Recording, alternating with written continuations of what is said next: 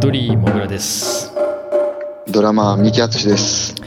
えー本日3月15日なんですけれども、えー実は、えードリーの電話第1回のゲスト、えー今現在三木敦さんと、えーその打ち合わせ中の、えー期間なんですけれども、えーそのタイミングで今日、えーとても悲しい、えーニュースがあー舞い込んできまして、えードラマーの村上ポンタス秀一さんがお亡くなりになったということで、えーこれはですねもう、えーぜひと私がミキキさんにご相談をしてですね今日は急遽、えー番組のそのまだ第1回始まっていないのにですね、 えー通常のその対談とはまた別に先立ってですね、えー収録をさせていただくこととなりました、えー村上ポンタ秀一さんの、えーご冥福をお祈りするとともに、えー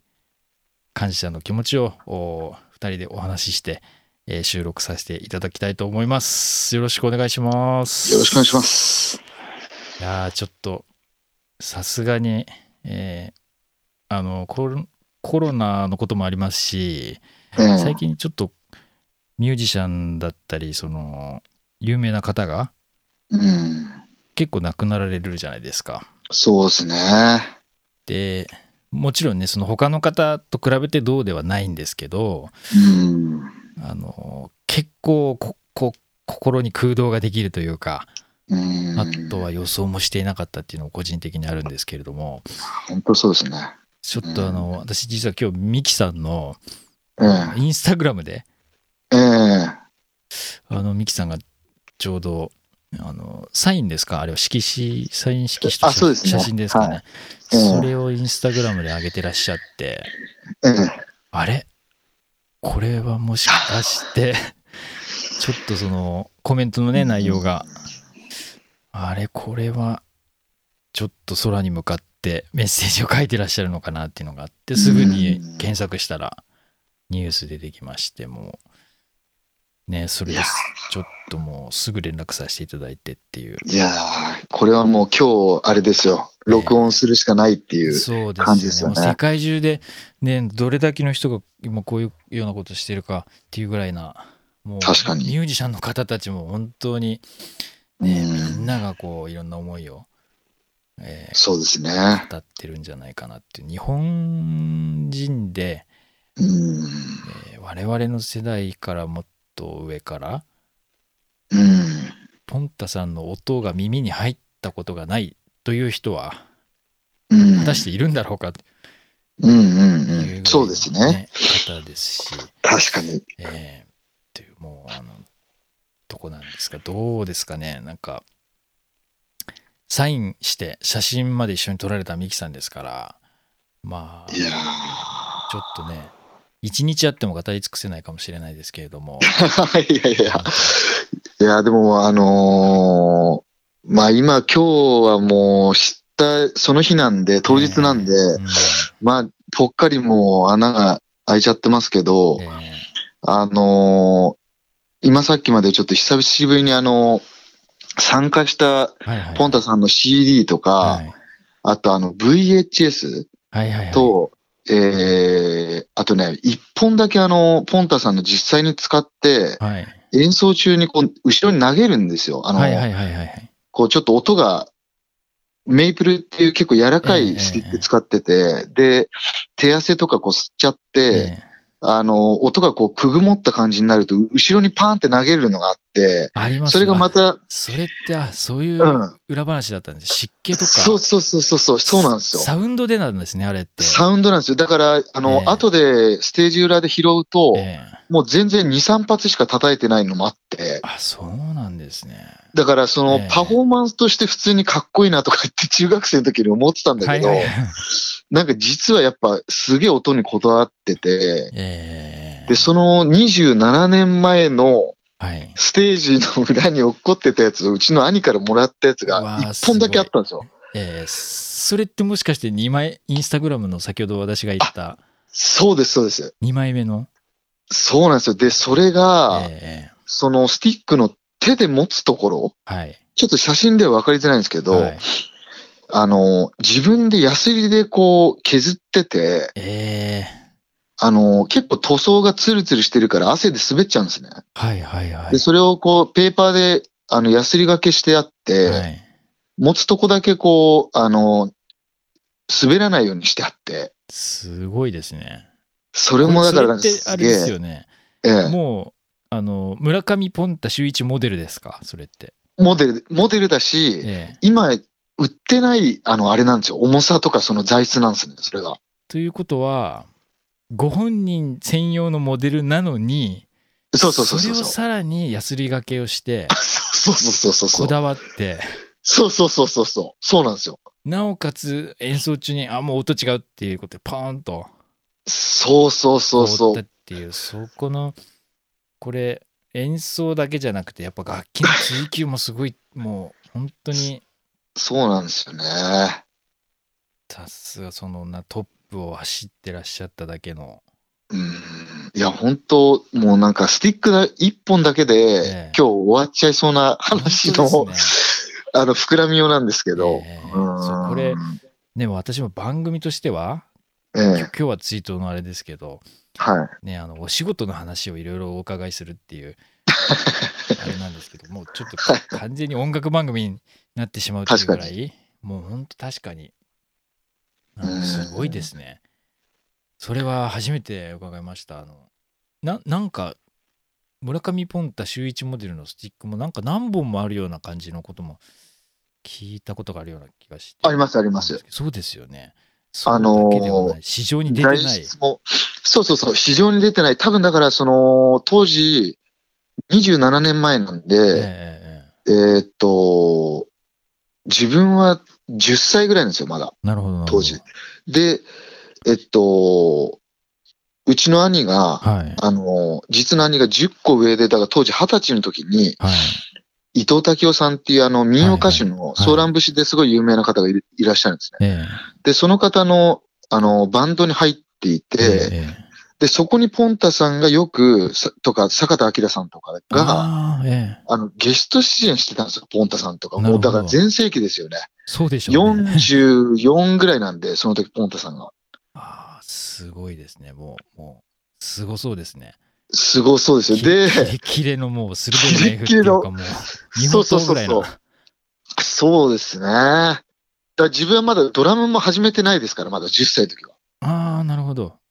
で、うちの兄がそれをもひあのステージ裏で拾えっえて、ええええ。記念に取っといたやつをもらったんですよ、後かじゃあ、その、ミキ、あの、アツシさんの方が、ミキさんが、ら。はいあ。の、まだその、例えばお兄さんのお手伝いでくっついてとかですらない。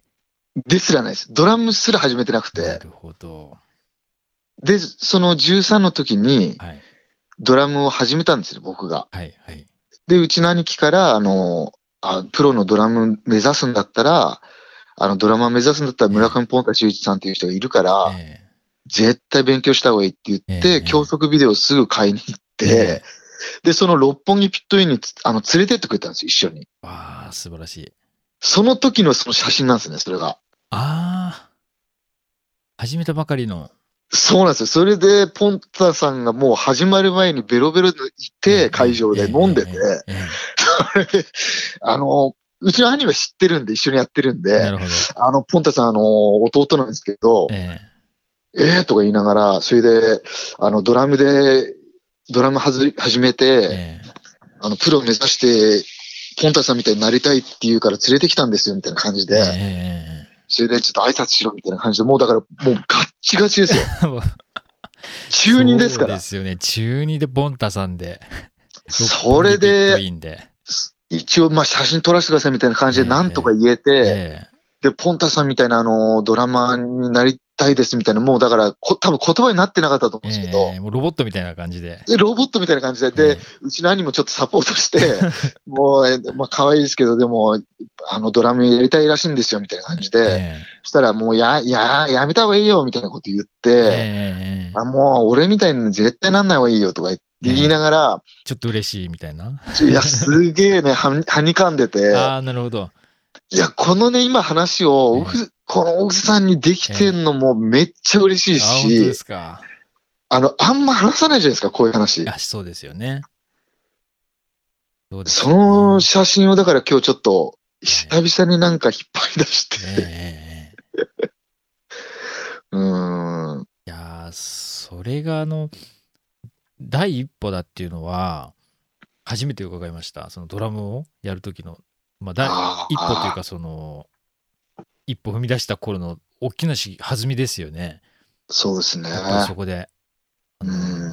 何何にも変えられないじゃないですかその生で会うってそうなんですよね。その空気感とかうん。こうやっぱりあの生で見た時のあのうん。大きいホールと全然違うじゃないですかそうそうそう。違います生でっねて。あの近くでってごめんなさい近くでって意味ですけどうんうんうん。そういうのをちょっと中二でいきなり素晴らしい英才お兄さんも素晴らしいね英才教育をししてくいやだーさったと思うんですけど、なんかでもその、ポンタさんのえ魅力って、ええあの、その当時だから13歳だったんですけえど、えええあの、もちろんお酒も知らないし、自分としては。えで、タバコだってかっこいいかもしれないけど知らなええいえし、うんもうなんだろう、そのお姉さんと付き合うことも知らないし、なん、なんかこのすごい、ポンタさんってすごいやんちゃだうんし、すごいいろんなエピソードあると思うんですけど、そうですよねおしゃべり結口もあのうまいですしね構そうそうそう。ただ、なんかその一つ魅力があるとすると、えなんかその、音に、ええ演奏になった時に、えええすごい正直にその、あ、こんなにあったかいんだなっていうのうが、んすごい伝わる人だったなと思ってうんうて、んうんうんあの、それがだから13の時から、いまだにこう、自分もこう、ドラムを、ええあの、やり続けてる一つのこう、支えになってるっていうか、ああ、その、あれですよね、その、さっきこう、初めて会ってお話しした時の、ちょっとはにかんだって今、さっき、はいはいはい。そうですこのね。そのはにかみがちらっと見える、この、そうなんですよところが音ね。色の、に出るんです。出てるんですよね。あそうそうそうの今おっしゃったそうなんですよねそのあったかい素の部分っていうか、そうそうそうそうそう。いや、本当そうなんですよね。あそのなんか、ちょっと色気もあるし、そそううそうそうそういそううちょっと、照れ隠しでこう、ワイルドなこと言いながらも、隠せなういん可愛らしさそうなんですよね色気というか。なかなかだからそのドラムをえ練習して、うんうん、そこを練習して出せないじゃないですか、そこあっーて。そうですよね。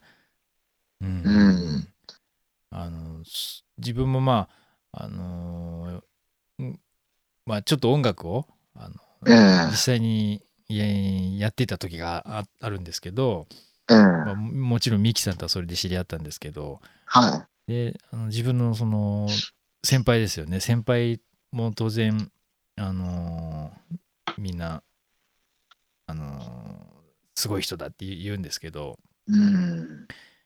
あの一人のそのドラムをやってらっしゃる先輩はこう誰々もいいし誰々もいいし誰々もいいけどええあのちょっとポンタさんだけはうんそのすごいカラフルだみたいなことを言っててああ。あの色鮮やかさっていうか音のうん。あのあったかさみたいなそういう彩りとか、うんあれはあ。の人にしか出せないんだよみたいな話をいや、本当そうですね。聞いたのもそのつながりますよね、その一生懸命あのメトロノーム聞きながらすごい早く叩きましたとかってやっても、そのさっき言ったあったかさとかうん。色気とかなんか色合いとかそのねこの言葉だけ見たら何を言ってかっこつけて言ってるのってうん、思うかもしれないけど実際聞くと分かりますよね。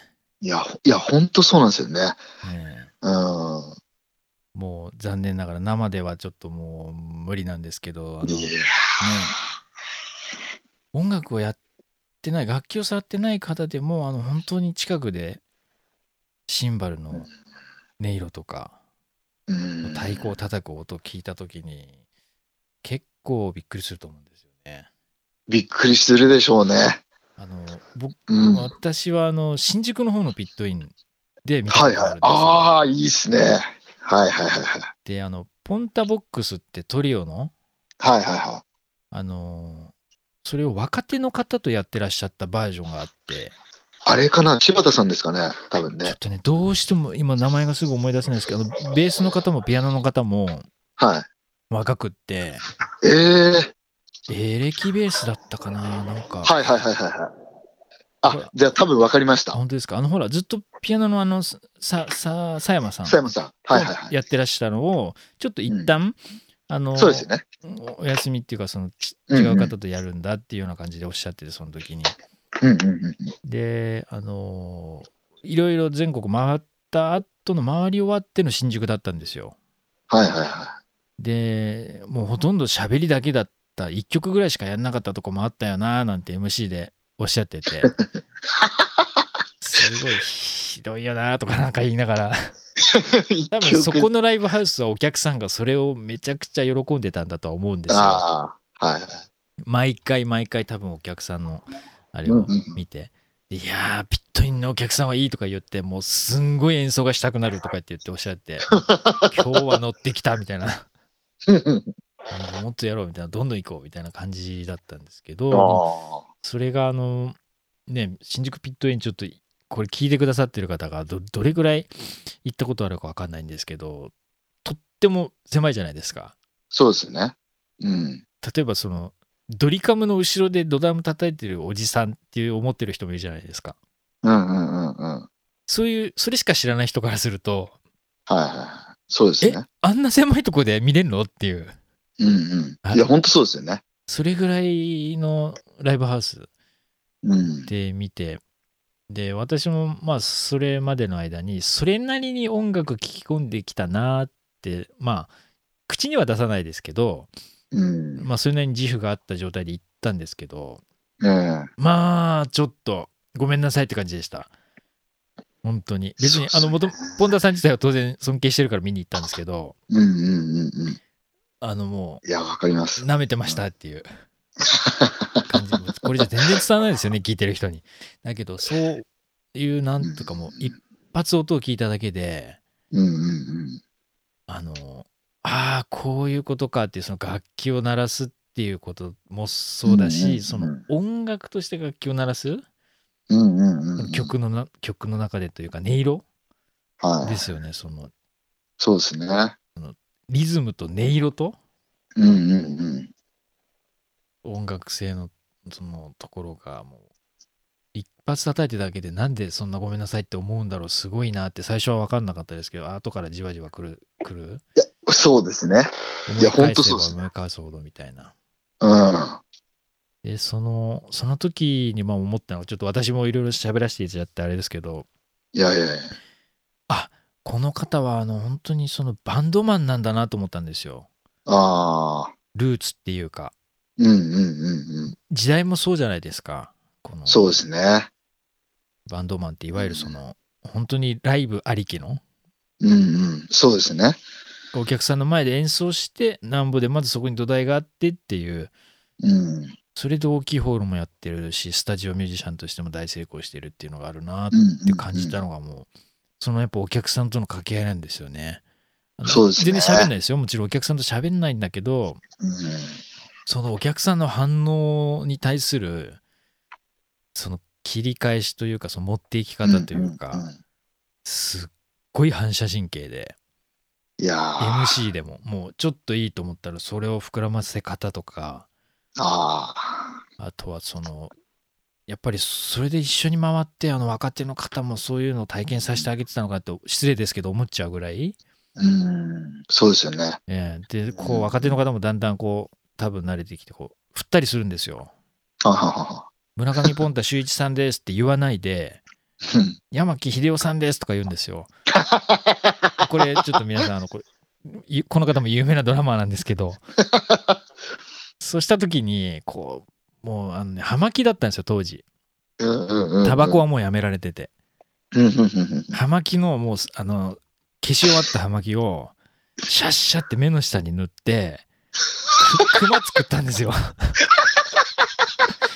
などういう真似するのかなと思ったら叩く真似じゃなくてシャッシャってクマ作ってで何させるんだとかなんか言いながらももうお客さん大喜びでそしたらそのベースの方が悪ノリが始まって「花はじめさんです」とかそっからねモノマネがもう秀逸なもう僕あれは本当貴重なモノマネ見させていただいたと思いますそれすごいっすね。何人やったかなっていうぐらいちょっと無茶ぶりがどんどんあ行それであとまあこれはちょっとマニアックですけどジャック・ディ・ジョネットも振ったんですよーおこれーあ、そうですか。私個人的にすもう1番2番のあの好きなドラマなんですけうどん最高ですよね。そのねちょっとディジェネットの真似があれは見せたかったですミキさんにもええそれ見たかったですね。あれほんと秀逸だったえ本当にディジェネットだったあそれはね演奏で真似したんですよ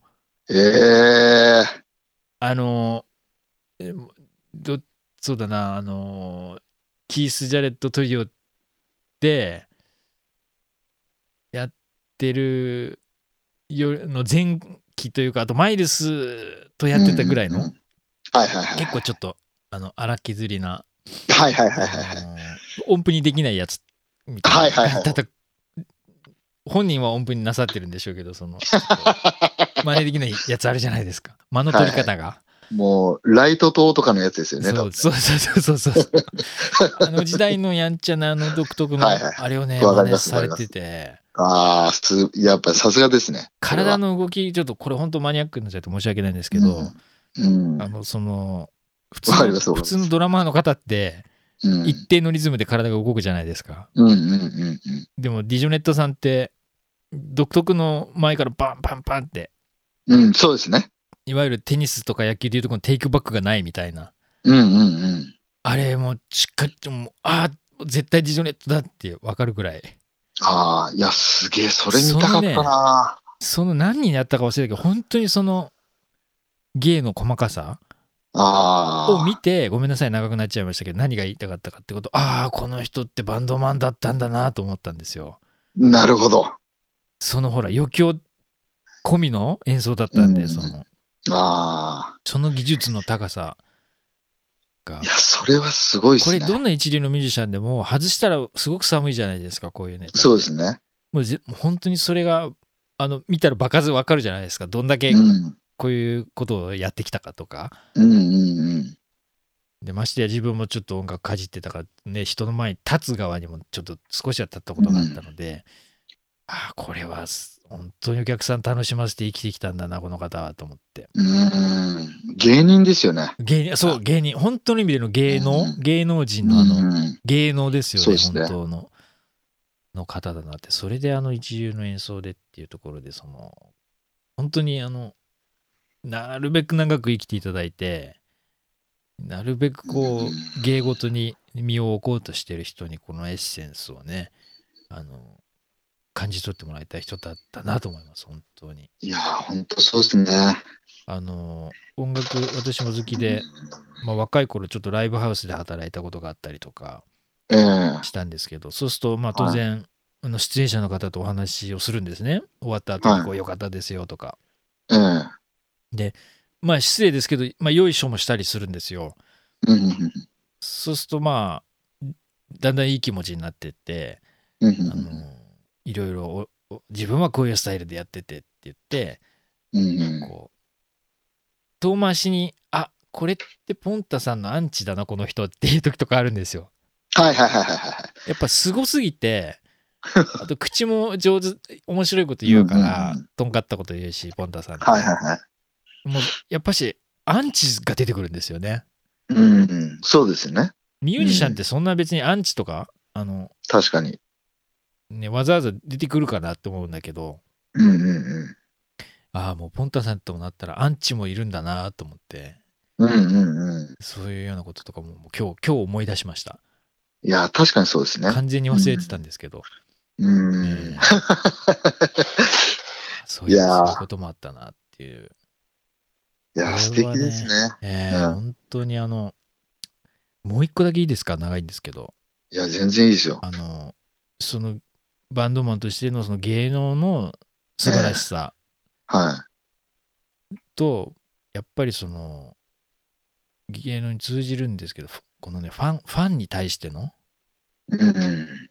まあその、ミュージシャンとは何ぞやって、これいろんな人にこう、言いたいんですけどう、んそのさっきのピットインあったじゃないですか、私が話した。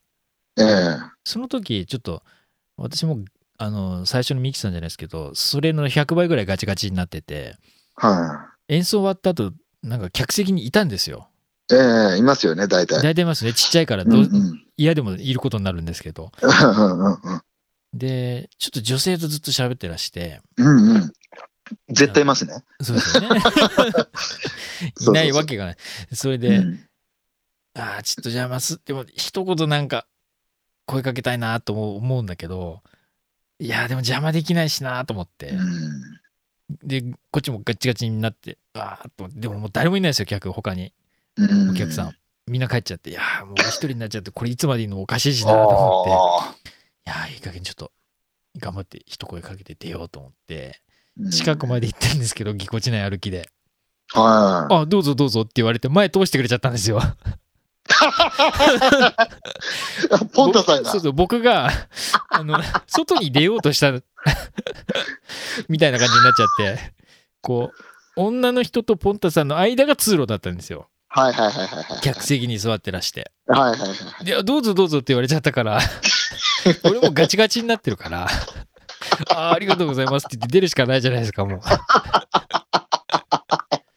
それであのもうピットインの階段を外上がって外出てはいはいはい。もうもうお客さん一人もいないぐらいですよもうほんとはけちゃっててうんうんううんわあやってしまったと思って結構あの割と図太い性格してるんですけどもこんなにガチガチな自分がい眠ってたんだっていうぐらいなって、まあ、そんだけすごい人だと思うんだけどでもあのお付きの人がお片付けしてたんですよ車止めてええあの機材を出してたんですそこでええでその時ちょっとまだ悔悔しくてちょっと粘ってて3 4 0分かはいはいなはい分かんないですけどえこえここから出ていらっしゃるんですかとか話話しかけて頑張ってああそうだと思いますけどみたいな話をしたんだけど結局諦めたんですよああ。あまりにもずっと待ちすぎててちょっと怪しいし、うんうんうんうんあのあこれは中で宴会とかかなと思ってはいはいはで、あのー帰ったんですけど、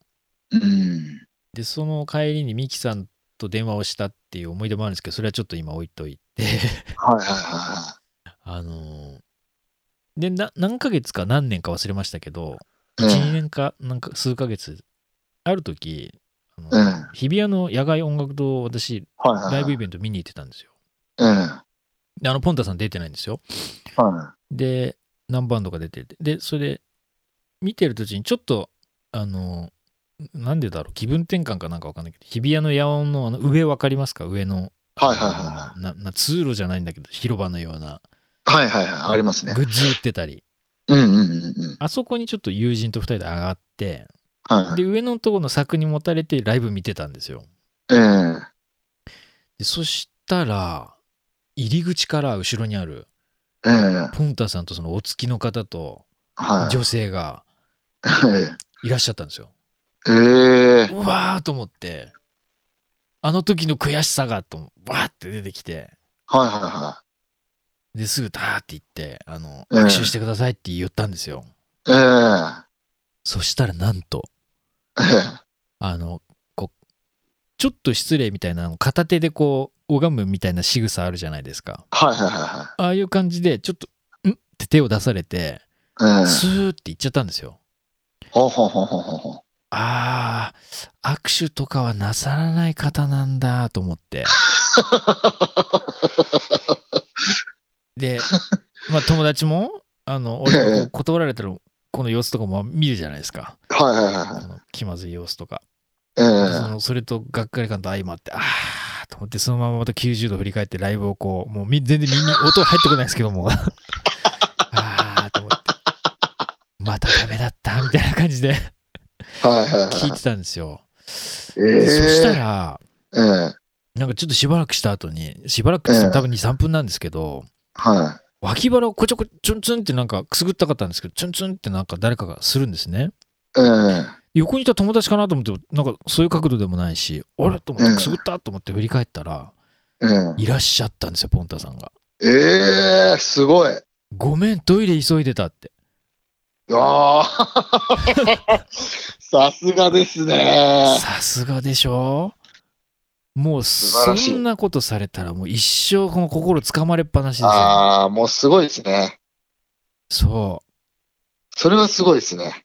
うでしょこれはもう本当に俺もういろんな人に話すべきだなと思ってていや、それはすごい。初めて来ました、それは。これ配信だからこれぜちょっと長くなったけど絶対言おうと思っていや、それ素晴らしいですね。これは本当に素晴らしいと思って感動しました。それだからプロですよね。だからその、その時じゃなくて、うん、それだって一人で来てるんですよね。その時って。じゃないんですか。あお付きの人はいましたよ。あ、いて。はい、はいいあ、で、だけどトイレを先行って、あそうそうそうそうそうそうそうそうなるほど、なるほど。ポンタさんだけです。いやーそう素敵ですね素。敵でしたね。それでもが、やっぱり、まあ、僕、ガチガチで、あの、いや、でも、あ、ピピピットイン、あの、ピットインい行きましたみたいな。はいはいはいはい。で、それで、まあ、うんうんってうなずいてくださって、うんうんうんで、あ、そうだ、付き人の方はそれでまたスーって来て、うんうんうんうんで、その時に、あの、ガチガチ、握手とかしとしきりしてもらった後に、あの、あ、ピッピットインって言ったら、その横で付き人の方が、その当時と同じ付き人の方で、はいはいはいはい。あーって顔しました。ああ、いたいたみたいな。うんここの人あのずっといた変な人かもって多分諦めて帰った人かもななんて思ったか知らないですけど、ええまあそういう思い出があって本うん。当に感動しましたねあの柔らかいすごい分厚い柔らかい手でしたいやー、あすのご柔らいです、かね。かったですようん。ふわあのガッチガチの打楽器の方もいらっしゃいますけどふわふわでした、うん分厚くうんもう本当に分厚くていやー、最高ですよね。はい。まあ、その感動を、感動とその素晴らしい、ひたった一人のこの、あのファンも、うん。あの、逃さないし、あ逃さない、うんないがしろにしないし、うん。すこういうもう素晴らしいやり方でハートをつかむっていうのをうん。もう積み重ねて、うん。このたったそうで一すね。人の場合もあるし、相手が5万人の場合もあるという、うこのん。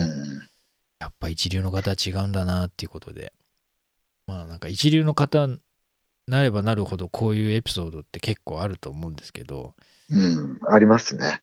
うああ、ん。やっぱりそうなんだみたいうん。なのをぜひ、あの、お話ししたくて。いやー、これはすごい。貴重ですね。そうですね、貴重うです。ん。貴重ですって、ほんと。ということで、まあ、もういくらでも出てきてしまうんです そうそうそうそう。けど、そうなんですよあのね。一応、まあ締めくくり前にせっかくですから、うん。あのーあのー祝福しこの悲しい時ですけれどもちょっとミキさんに、あのねえよかったですねってことが一つあってやっぱこのパールですよね、ああ、はい。そうですね。これはあのどうですかミュージシャンとしてあのいやー、もう、あれですよ。同じパールのこのうん。サポートを受けるっていうこいやー、もう、光栄ですよ。あのとねーもちろん、その、他のドラムメーカーとかも、ねもう大好きだえし、うんあのーなんて言うんだろう、その、まあ、全然興味ない方もいると思うんですね。ええそのドラムメーカーと、うんあのーそういう モニター契約するって、うん別にそれが偉いわけでもないし、うんす別にすごい、すごいっていうか、なんて言うんだろう、それがこう、名誉なことでもなかったりすると思うんですよ、ん人によってうは。ん価値観ってそれぞれそうですねだと思うので、ただ自分としては、その、プロドマドラマになるっていうのと、ねそれはポンタさんにその写真撮ってもらった時のえねえ一つの夢でしたよね。ねえでそれがまあ、現実になって、うんで、いつかドラムメーカーの人に、うんあの、ドラムを作ってる人に、職人さんに認めてもらって、で、モニター契約したいっていうのでずっと来てたうんんうで、んそれが、あ一昨年その、同じパールの メーカーねで、そうなんですよ。もう、それがね、もう、あと、セイビアンっていうそのシンバルも自分モニターしてるんですけど、それもまたポンタさんと一緒で、ねえそうなんですよね。だからそれがあのすごい個人的にはやっぱり縁感じますし、素晴らしいじゃないですか。この最初のこのあの出会いのところからこうずっとミキさんもやってきて、そうですね。でこうバトンまあバトンっうてん言っていいのか分かりませんけど。いや受け取ったそうなんですよというかその次世代に回していく番じゃないですか、今度。うんで、一つ、えあのそのドリーさんからえ、ええあのスネアのケースもらったじゃないですか、パールの。あ、パールの、はい。差し上げましで、たあよ。のとええあの時に、もう僕は個人的には鳥肌立ってて、えなんでかっていうと、ええあの、パールのモニターになるっていうのが決まってたんですね。ああ、なるほど。で、決まったんだけど、まだ公開しちゃいけなくて、はいはいはい。で、その時に、そのたまたま連絡もらって、はい、そんなしょっちゅう連絡取り合えないじゃないですあか。の結構久しぶりでしたよね。ひ久しぶりに。で、ええなんかあのーちょっとスネアのケースもしよかったらみたいな話で、はいはい、で、パールって聞いたからもう僕、もう鳥肌立って、ああ、なるほど。で、それはあ後出しっていうか、後からええモニター契約になったっていう話で、あ、ええみたいな感じで一緒に言ってくれて、そうですよね。でよかった、それもパールのあげてみたいな。あ、そうそうそうそうそう、それもだから自分的にはすげえ縁、縁っていうか、ええもう、なびっくりしたんですよね、それも。ああ、それは鳥肌もんですね。すごいです言わよれたね。側だったら、しかも久しぶりに電話してきて。そうそう。で、それもね、モニター契約しして、多分、一週間後とか、あ、そんなだったんですか。そうそう、すぐだったんですよ。それが。ああ、そうなんだ。それはもう熱い。それがびっくりして、えまあでも、あれですね。やっぱり、あのーもうポンタさんも想像を絶するような多分苦労してると思うんですいやね。ーそうでしょうね。あのーそうそう、だから、まあ、その、はし、自分なんか全然端くれなんですけどええ、ただまあ、37でこれから、まあその、ポンタさんがドラムをポン、あスティックを投えげええて、ええ引き、あのーうちの兄が拾って、それを受け受け継いだっていうのは44歳なんで、えはいそうなんですよ。その年にこれからなろうとしてるじゃないですか、これかなるら。だから、今、その、ドリーさんと話してる、その、一人一人に対する対応とほど。か、うんうんうん一個一個の音とか、あと、僕好きなのが、その、楽屋からはい。ドラムセットに座るまでの間の歩き方とか好きな んですよ。ああ、ちょっとこれ長くなるけどわかるな。そうなんですよ。だからそ、別のライブあのハねウ、スでもあるんですよね、話が。もうちょっと今日はやめてきますけど。でもなんかそれって、はいそ僕はそれだなと思ってて、アーティストって。 わかります。うん、そこで3500円とか払っていくじゃないですか。そうそうそそうう。ちうんうんうん中学生が。わかる。うんだけ、ど、そのなんか泣け出しの金見に行くって、うんやっぱ CD じゃないものを体感したいから行ってるからう、んで、それをもうすげえ分かってる人だなと思うし、そうなんですよねそうそう、だからそれをね、端くれとしては、絶対こう伝えていきたいっていうのがあるんですよね。なんかそういうのぜ。ひお願いします。それはもう背中で語ってください。本当にあれ、あれこそがもうライブっていうかもう音が鳴ってるんですよね、その時点で。 いやー、これ、分かってほしいですね、いろんな人に。うん。伝え見せてあげたいな、あのわかります、それ。あれってだから他の人ではないし、っていうか、あの、さっきのだからその、うん音色うんカラフルなところにも絶対通じると思うんですよね。そうですよね。これちょっと、ね、うん他のミュージシャンをどうこう言うわけじゃないんだけど、うん。そうそうそうそう。あれができてる人はそうそういらっしゃらないですよね。いないですね。いないいない。いないですよ。うんいないいない。うん。いないと私思いがさっまきす。バンドマンだなって言ったっていうのも少しそこに関関係ししてると思うんですよね。あの、あうのんライブハウスという箱の中で存在してはるい瞬間すべてで表現してるっていう。ね、そうですね。本当わかりますよ。あの一歩一歩の時にも芸をしてるっていうところが。そうそうそうそうそうそう。そうなんですよ。ねえまた空気感変わりますしね、入ってくるとね。あれ何なんですかね。あれ、独特ですよね。あれはちょっとこれ、ね、誤解を招かない表現がなかなか難しいんだけど 普通の人じゃないですよね。なかなかそうそうそうそう。うん、まあ、ちょっと誤解を招かないでいただきたいけど敵じゃないですよね。なんていう かオーラがね、すごいですよ。あのまともな本当にいろいろ経験なさってこそのあのうん。出してるオーラそうそうそ背中にも目あるんじゃないかなと思います本当う。にいや、そうだと思いますよ。うんうん。お客さんの様子を全身でそうなんですよね。視線と耳の集中の全部うん。あれを受けてあのもうサングラスから、ええすごい客席見てるでしょうからね、可愛い女の子を。手腕でしょう ね。可愛い女の子しか見てないかもし見えない眼鏡かもしれない。 そうそうそうそう。うん男はあの黒黒になってそのためのサングラスってかもいしれうな。いですけど。本当にね、男から見ても女性からも私は男ですけど、誰から見てもね、あの生で見る時のあの色気。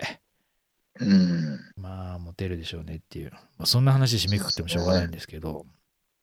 いやいや、でもこれは、あれですよ。こういう、あの、体験した自分らが、はい。やっぱ一個一個、その別にドラマーじゃなくてもいいと思うんですよ。ええさっきね、ドリーさん言ったみたいに、いろんな仕事してる方が、うんそのポンタさんのライブとか人間性に触れた経験を、なんか多分明日から、はい。なんかこう表現して、自分たちなりに伝えていくことができたら、そうですね。うん、あ絶対の伝姿勢わはると思い本ま当す。そう思いますね。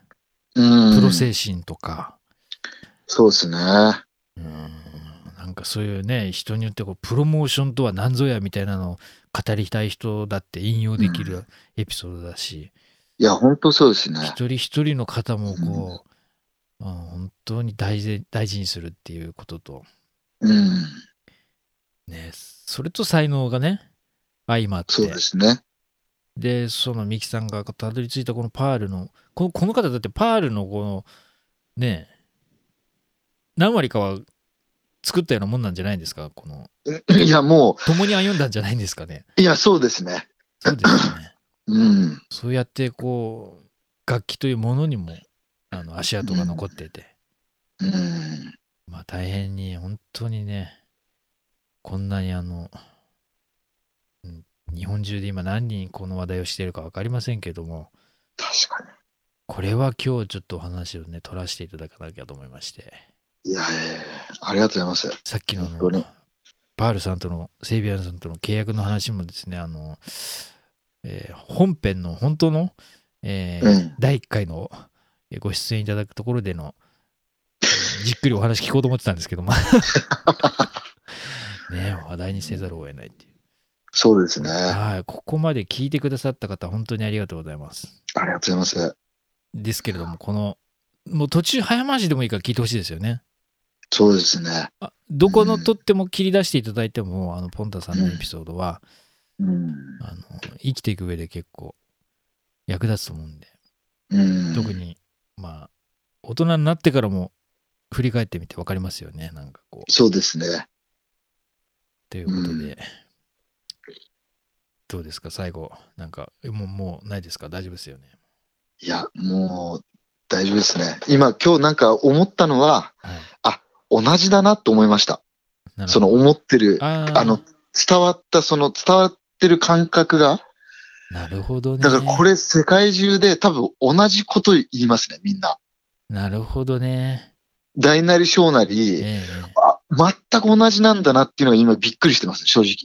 ああなるほど素晴らしいだからこれ、本物ってことですね。本物ですよね本物ってことですね。場所によって色が変わらないっていうそういうことですね。その芯の色は変わってないってわけですよねこそういうことですね。うまるでこのね、変幻自在な姿を見せてるようでありもう一緒ですね。